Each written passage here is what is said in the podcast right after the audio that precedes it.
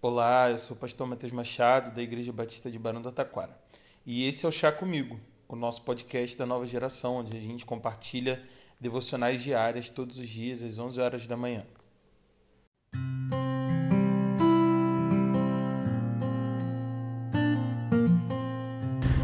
Provérbios capítulo 27, no versículo 7, nos diz o seguinte: Quem está satisfeito despreza o mel, mas para quem tem fome, até o amargo é doce. Você já pensou como se sentem as pessoas que trabalham com comida, vendendo comida? Isso mesmo. Você chega para comer algo que aquela pessoa está vendendo todos os dias durante algumas horas. Eu já até perguntei como elas se sentem. E no geral elas dizem que ficam enjoadas com aquela comida. Elas não sentem tanto prazer em comer aquela comida que manipulam o tempo inteiro. Assim também, quando você está trabalhando ou estudando num lugar e começa a comer sempre no mesmo restaurante, uma hora você simplesmente enjoa e deixa de comer naquele lugar. Por melhor que a comida seja, uma hora você acaba enjoando dela, do ambiente e das mesmices, que fazem a gente querer mudar. Assim acontece com quem está satisfeito. Essa pessoa despreza o melhor porque esse já não lhe parece mais tão prazeroso. Devemos nos cuidar, porque a vida não é só sobre sair experimentando gostos novos. É importante valorizar o que já aprendemos, quem já conhecemos e tudo que já temos. Mas a parte da qual quero falar mais nesse momento, com mais propriedade, é a segunda parte desse versículo. Se por um lado há aqueles que enjoam, por outro existem aqueles e aquelas que aceitam o que é amargo como se fosse doce por conta de sua fome. Eu queria chamar essa fome de carência. A carência pode ser explicada como a falta de algo necessário, uma privação ou uma necessidade afetiva.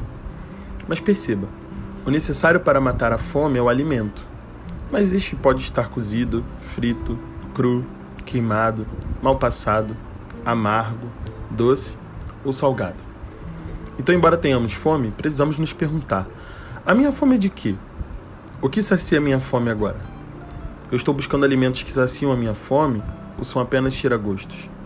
Inclusive, essa é uma excelente expressão, tira-gosto. Você come para inibir possíveis gostos ruins que estejam na sua boca. Para carência, valem as mesmas perguntas. Tenho me sentido carente de quê? O que sacia a minha carência? Eu estou buscando pessoas e relacionamentos que saciam a minha carência ou estou produzindo mais carência com as relações que eu construo? O grande problema da carência é que ela nos faz aceitar o amargo como se fosse doce. Todos estão vendo que aquilo não é bom para você, e muitas vezes você também sabe que aquela pessoa não será boa para você. Mas do que você tem fome? Qual é o nome da sua carência? Não, nós não precisamos ser guiados pela nossa carência. Pelo visto, a carência ela é ausente de sentidos. Ela não enxerga, não sente gostos e nem cheiros ruins. Por isso, ela pode ser uma grande armadilha que fere seu coração na medida que você está fazendo algo para se sentir amada ou amado. No sexto de hoje, que a gente perceba os malabarismos que estamos fazendo para sermos ou nos sentirmos amados por pessoas que não valem a pena. Não temos mais idade para romantizar a vida e ficar esperando que a outra pessoa seja sempre maravilhosa e perfeita. Mas também não temos mais idade para nos entregarmos à primeira pessoa que sorri para a gente.